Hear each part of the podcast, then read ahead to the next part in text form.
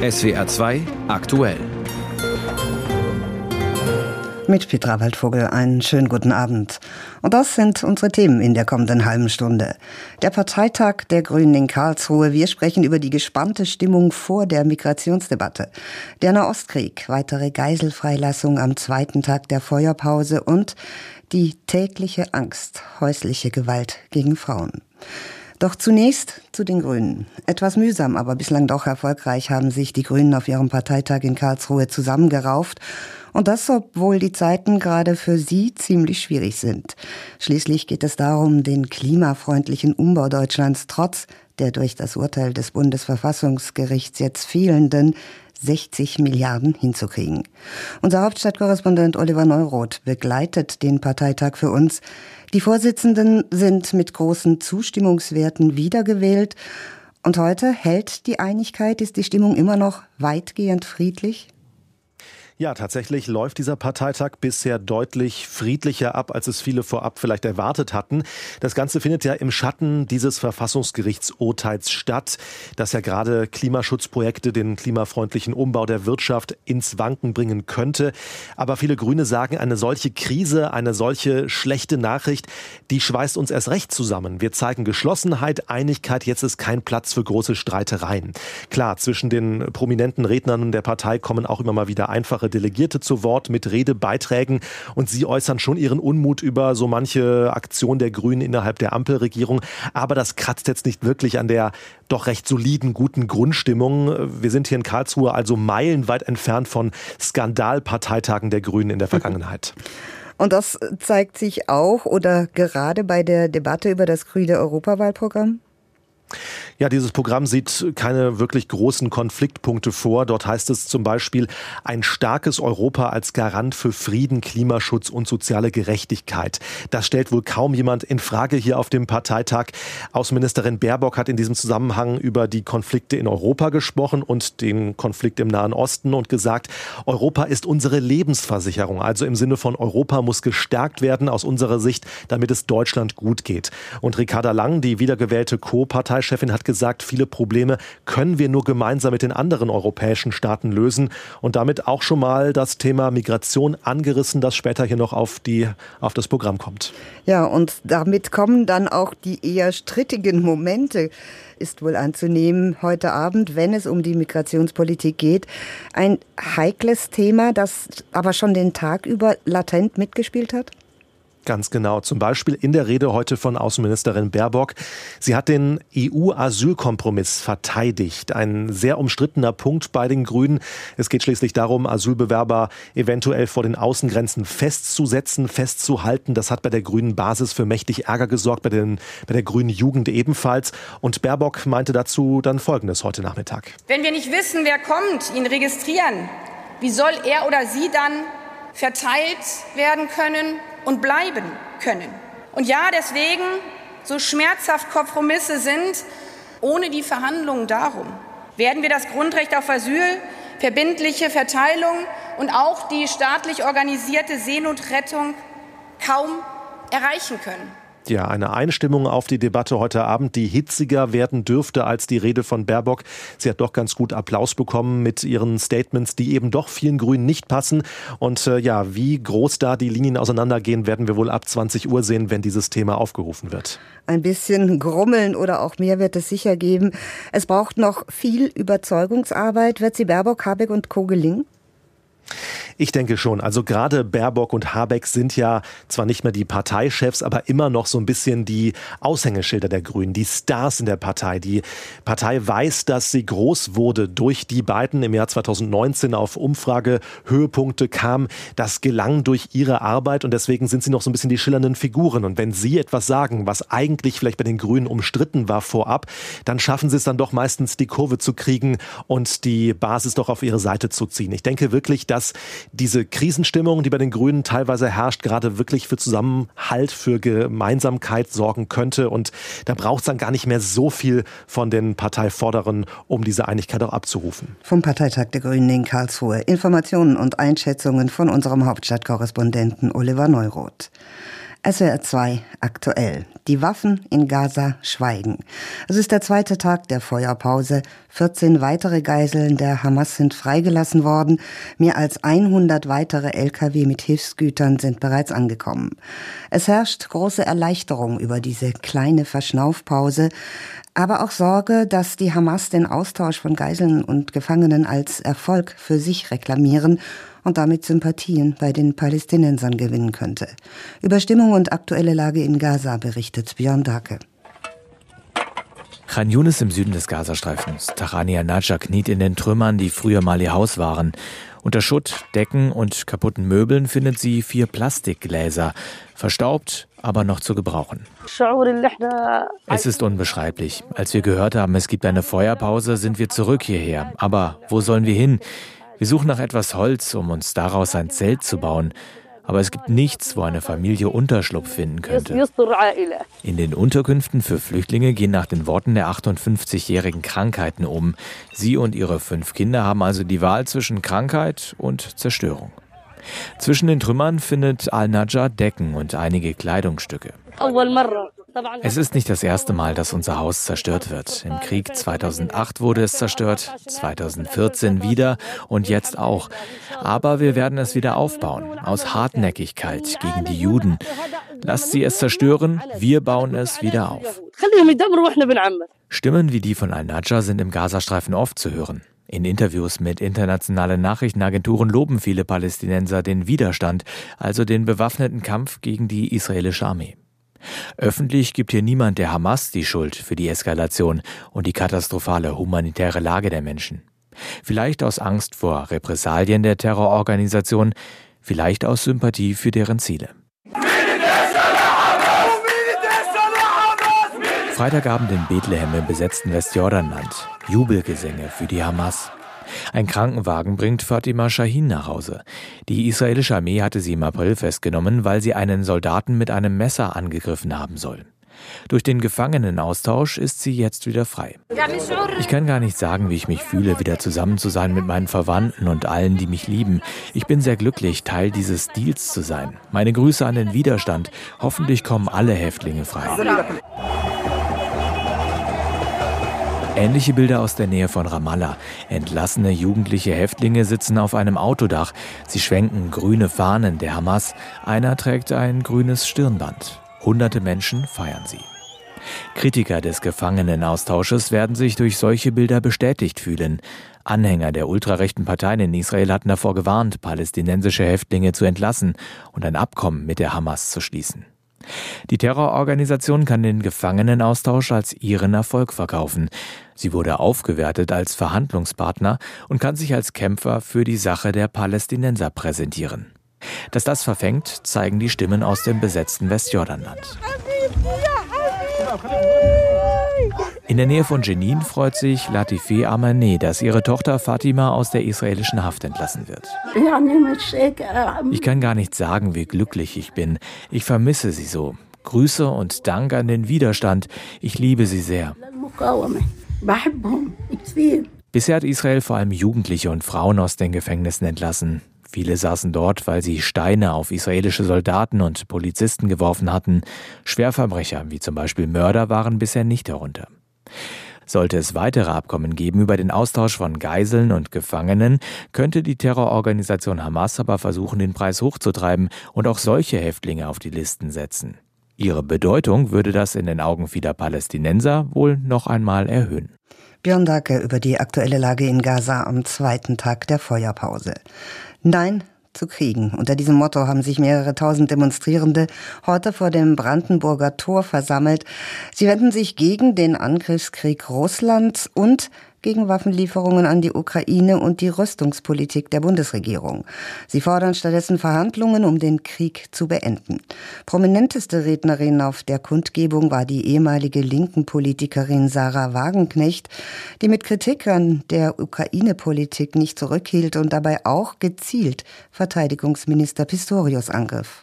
Gibt es in dieser erbärmlichen Ampelregierung wirklich niemanden, der den Mann mal darauf hinweist, wie es jedes Mal ausgegangen ist, wenn Deutschland das Handwerk des Krieges beherrscht hat? Das ist doch der blanke Wahnsinn. Ich finde das entsetzlich Sarah Wagenknecht. Und während im sicheren Berlin Friedensbewegte für das Ende der Unterstützung für die Ukraine und Verhandlungen mit Putin demonstrieren, gedenkt die Ukraine des Holodomor, Stalins Krieg mit Hunger vor genau 90 Jahren.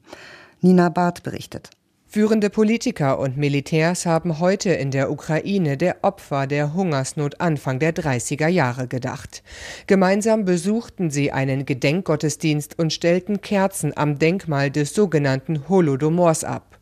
Die als Genozid anerkannte Hungersnot Holodomor vor 90 Jahren kostete schätzungsweise vier Millionen Ukrainerinnen und Ukrainern das Leben, damals etwa zehn Prozent der Gesamtbevölkerung.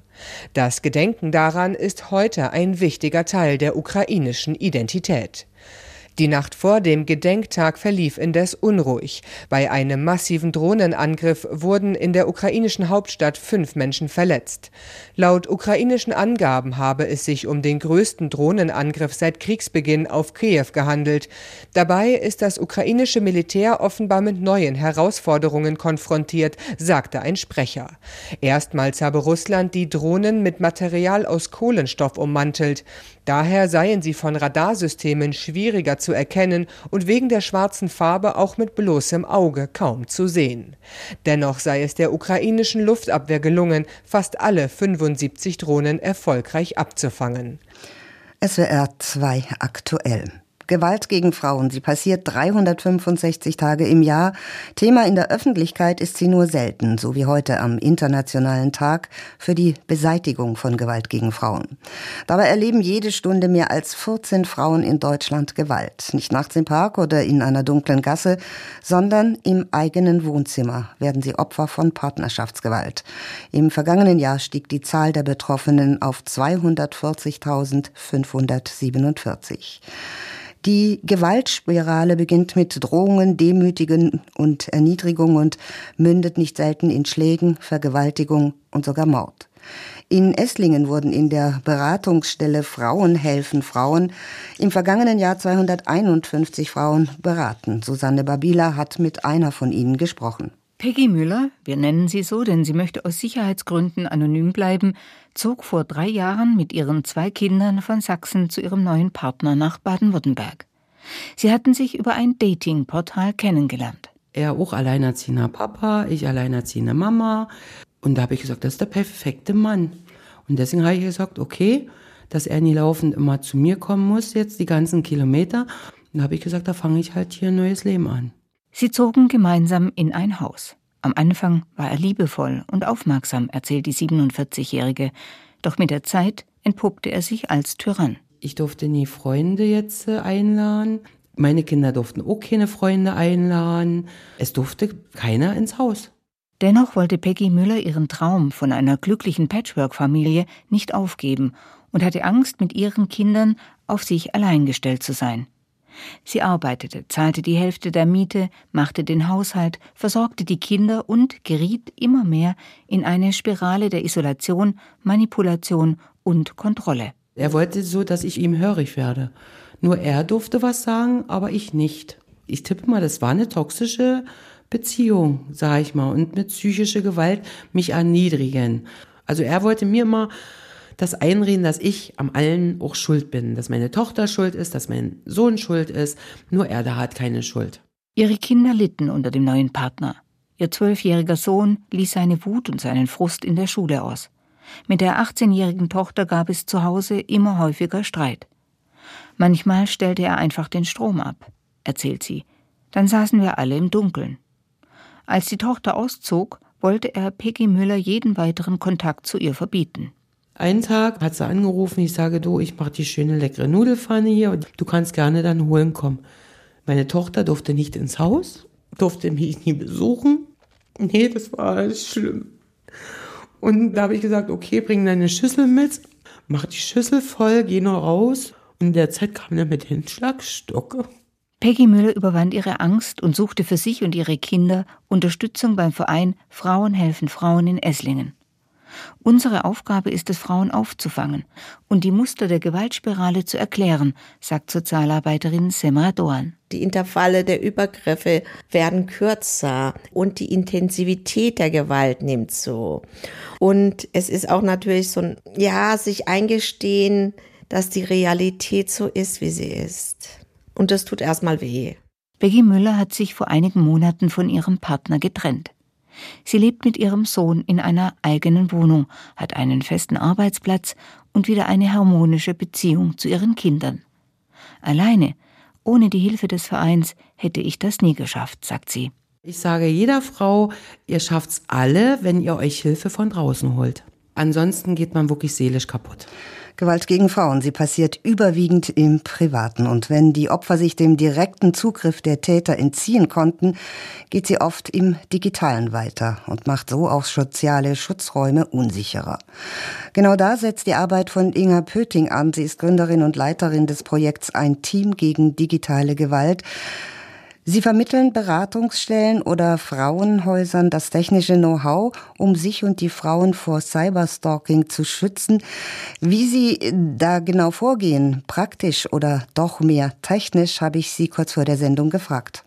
Ja, wir versuchen Frauenhaus-MitarbeiterInnen zum Beispiel oder generell Fachkräfte aus sozialen Berufen, die im Gewaltschutz arbeiten, zu befähigen, besser einzuschätzen, ob digitale Gewalt überhaupt stattfindet, also ob Kommunikationsmittel oder der Standort vielleicht überwacht wurden und wenn ja, was man tun kann. Das machen wir ganz praktisch in Schulungen. Also wir versuchen auch so die Technikangst zu nehmen, die viele Menschen so mit sich rumtragen, was total verständlich ist, weil die Technik ist fast immer einen Schritt weiter als wir, so als Alltagsnutzende. Das heißt, es geht einfach darum, Leuten beizubringen, ihr könnt eure Geräte verstehen, ihr könnt die Macht über die Technik zurückgewinnen und ihr könnt auch vermitteln, wie es geht. Und da hat natürlich ein bisschen Theorie äh, auch seinen Platz, aber vor allem geht es darum, ganz praktisch zum Beispiel am Smartphone zu schauen, wie kann ich bestimmte Funktionen ausschalten, damit ich dann sicherer bin. Funktionen ausschalten, beispielsweise, wenn man einen Messenger wie WhatsApp oder benutzt oder auch ein soziales Netzwerk wie Instagram oder so? Genau, also meistens beim Smartphone an, weil das Gerät an sich ja sehr nah an der Person ist, die gerade in der Situation ist und einfach alles so über das Smartphone läuft. Also das ist ein sehr emotionaler Gegenstand und dem Gegenstand selber muss man erstmal zu Leibe rücken, damit er irgendwie funktionsfähig bleibt. Also da sind einfach teilweise Systemfunktionen, um die man sich kümmern sollte, damit da nichts nach draußen funkt. Und dann hier geht es aber natürlich auch um die Dienste, die zwar übers Handy laufen, aber theoretisch auch an anderen Geräten, zum Beispiel am Computer genutzt werden könnten. Und Social Media gehört natürlich dazu. Da muss man sich auch eben drum kümmern, dass zum Beispiel Passwörter geändert werden, dass klar ist, die sind jetzt nur noch auf dem Gerät angemeldet, was ich wirklich selber nutze und nicht noch irgendwo anders zu Hause, wo ich vielleicht ein Gerät mal mit einem Täter oder potenziellen Täter geteilt habe. Da gibt es also verschiedene Dimensionen, Geräte und Dienste sind so ein bisschen miteinander verschmolzen und gleichzeitig auch nochmal unterschiedlich zu betrachten.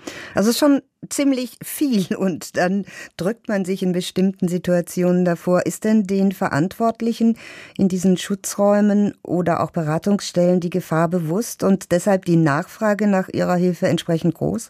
Tatsächlich war es so, dass wir dieses Schulungsangebot aufgebaut haben, weil die Nachfrage so groß war. Also wir haben viel Kontakt gehabt über den Verein, bei dem ich arbeite in Berlin, zu Frauenberatungsstellen und Frauenhäusern beziehungsweise Dachverbänden, die nach Fortbildung gefragt haben. Wir hatten damals ein Projekt, was einfach über Handysicherheit aufgeklärt hat für alle Menschen und es ging immer mehr um die Frage, okay, wir haben einen Täter oder einen Bedroher im privaten Nahraum und wir haben eine sehr spezielle Bedrohungssituation, könnt ihr dazu Tipps geben? Und daraus ist es entstanden, dass wir gemerkt haben, okay, die Nachfrage besteht seit Jahren. Niemand hat eigentlich so ein spezialisiertes Schulungsangebot für diesen Fall jemals aufgebaut. Also haben wir gesagt, wir machen das, wir bieten das an und schauen, wie gut es klappt. Und tatsächlich sind wir zum jetzigen Zeitpunkt schon ziemlich ausgebucht, so für die nächsten Monate. Und ja, es klappt sehr gut, das auch in die Häuser zu bringen. Und das finde ich ganz fantastisch, weil ich glaube, dass das für Fachkräfte aus sozialen Berufen sehr, sehr schwierig ist, dieses Thema auch noch mit abzudecken. Es geht eigentlich gar nicht mit den Ressourcen, die gerade da sind und trotzdem versuchen es viele. Und das bringt mir sehr viel Respekt ab. Inga Pöting, Leiterin des Projekts Projekt sein Team gegen digitale Gewalt. Heute ist der internationale Tag für die Beseitigung von Gewalt gegen Frauen. Themenwechsel in SWR 2 aktuell. Ein einmütiges Signal für mehr Kooperation hat gestern den zweitägigen EU-Kanada-Gipfel in Neufundland beendet. Zu besprechen gab es viel. Der russische Angriffskrieg in der Ukraine, die Lage im Gazastreifen und viele Themen rund um Wirtschaft, Energie und Klima. Und dabei hatte Kanadas Premier Justin Trudeau seine europäischen Partner nicht zufällig nach Neufundland eingeladen, wie Antje Passenheim berichtet. Unweit des Tagungsorts St. John's hatten die Kanadier 1901 das erste transatlantische Funksignal aus Europa empfangen, erinnerte Trudeau. Right here on this island up at the top of that hill. Hier auf dieser Insel, auf diesem Hügel hat das Signal unsere beiden Kontinente auf eine neue Weise verbunden und darum geht es auf diesem Gipfel. Ein Gipfel zwar mit höchstrangiger, aber auch mit minimaler Besetzung. Mit kleinen Delegationen waren EU-Kommissionspräsidentin Ursula von der Leyen und Ratspräsident Charles Michel zu dem Treffen mit Trudeau angereist. In ihrer Abschlusserklärung unterstrichen sie gemeinsam ihre Linie. As leaders, all three of us, wir stehen entschieden zusammen beim Drängen auf Frieden, Stabilität und Wohlstand in der Welt, inklusive der Ukraine und dem Nahen Osten. In Ukraine, in the Middle East and around the world. Dabei versicherten sie ihre Solidarität mit Israel und gleichzeitig die Ausweitung humanitärer Hilfe für die palästinensische Bevölkerung. Eine Ausweitung des Konflikts müsse verhindert werden. Ein dauerhafter Frieden könne nur über eine Zwei-Staaten-Lösung führen. Mit Blick auf die Ukraine kündigte Trudeau an, sein Land werde dorthin in Kürze weitere Sturmgewehre und Munition liefern. Seit Beginn der russischen Invasion hat Kanada der Ukraine Militärhilfe im Wert von umgerechnet 1,6 Milliarden Euro zugesagt. Von der Leyen kündigte an, die Europäische Kommission werde bald vorschlagen, wie russische Vermögenswerte genutzt werden könnten, die als Reaktion auf die Invasion beschlagnahmt worden seien. Denn der Angreifer müsse zur Verantwortung gezogen werden. Mehr Zusammenarbeit soll es künftig bei den Themen Klima und Energie geben, etwa beim grünen Wasserstoff. Der Markt für diese klimafreundliche Energie solle auf beiden Seiten des Atlantiks angeschoben werden, sowohl bei der Herstellung wie auch bei der Nachfrage, sagte von der Leyen. Auch sogenannte kritische Mineralien, etwa zur Herstellung von Lithium-Ionen-Batterien für Elektroautos, sollen vermehrt aus Kanada in die EU gelangen, betonte Ratspräsident Michel. Wir müssen gemeinsam unsere Lieferketten stärken und klimafreundliches Wachstum sicherstellen, bei dem wir Standards einhalten. Uh, Als Erfolgsmodell gilt das Freihandelsabkommen CETA, das Kanada und die EU 2016 unterzeichnet hatten. Wir sind stolz darauf, dass das Handelsvolumen seitdem um 66 Prozent Prozent zugenommen hat und bei Dienstleistungen sind es 40 Prozent. Das zeigt, wie wichtig dieses Abkommen ist und dass wir es maximal ausschöpfen sollten. Unter anderem soll auch der Austausch im Bereich der künstlichen Intelligenz und bei der wissenschaftlichen Zusammenarbeit wachsen. Und damit ist es kurz vor Halbzeit für unsere zweiminütige Kolumne in Sachen November-Tristesse. SWR 2 Zwei Minuten mit Peter Knetsch. Bald ist er vorbei, dieser novembrigste November seit Erfindung des Novembers. Der November hat traditionell einen schweren Stand. All die düsteren Gedenktage, Volkstrauertag, Totensonntag, mein Geburtstag. Dazu Wettertristesse und Dunkelheit. Hundehaufen, die auf den ersten Blick aufs nasse Laub aussehen wie nasses Laub, und für den zweiten Blick ist es oft zu spät. Alles glitscht, nebelt und supscht, Verwesende Blätter seifen die Straßen ein, lassen Radfahrer ausrutschen und verstopfen Gullis. Ich frage mich, ob Sie, also die Blätter, in diesem Jahr nicht besser hängen geblieben wären. Was wollen Sie hier unten? Hier unten ist wachsende Gereiztheit, Überforderung, Angst vor Überfremdung, Angst vor Überfüllung, ja Angst vor eigentlich allem. Und dank des Klimawandels lohnt es sich ja auch für so ein handelsübliches Blatt auch kaum noch, erst mühselig runterzufallen, dann keinen Winter zu erleben, um im nächsten Frühjahr wieder frisch auszutreiben. Eigentlich Energieverschwendung. Und genau die können wir uns ja bekanntlich nicht leisten. Aber das mit der Energieverschwendung ist ein Trugschluss. Denn fallendes Laub beschleunigt uns, Kein Witz. Wenn man alle Blätter nimmt, die weltweit im Herbst vom Baum segeln, dann beschleunigt sich die Erdrotation. Das ist wie bei einer Eiskunstläuferin, die bei einer Pirouette die Arme näher an den Körper zieht. Schon wirbelt sie schneller um die eigene Achse. So wie die Erde, wenn das Laub fällt. Dieser Effekt ist tatsächlich messbar. Die höhere Drehgeschwindigkeit beträgt nach einer Studie der Uni Bonn 10 Nanosekunden, also immerhin 10 Milliardstel Sekunden. Das ist zugegebenermaßen eine eher homöopathische Größe, aber vielleicht können wir nachhelfen. Wenn alle Menschen, die es sowieso nicht lassen können, die am Boden liegenden Blätter mit einem Laubbläser zu malträtieren, wenn all diese Laubbläser also zeitgleich in dieselbe Himmelsrichtung blasen würden, quasi mit dem Rücken zur Erdrotation, dann würden wir uns schwindlig kreiseln und wie mit einem Dynamo unsere mentalen Akkus aufladen. Neuen Schwung holen, neue Energie tanken. Wie ein Kind nach einer Fahrt im Kettenkarussell. Und vielleicht ein bisschen fröhlicher auf diesen November zurückblicken. Und damit ist es 18.30 Uhr. Ich bin Petra Waldvogel, wünsche Ihnen noch ein schönes Wochenende.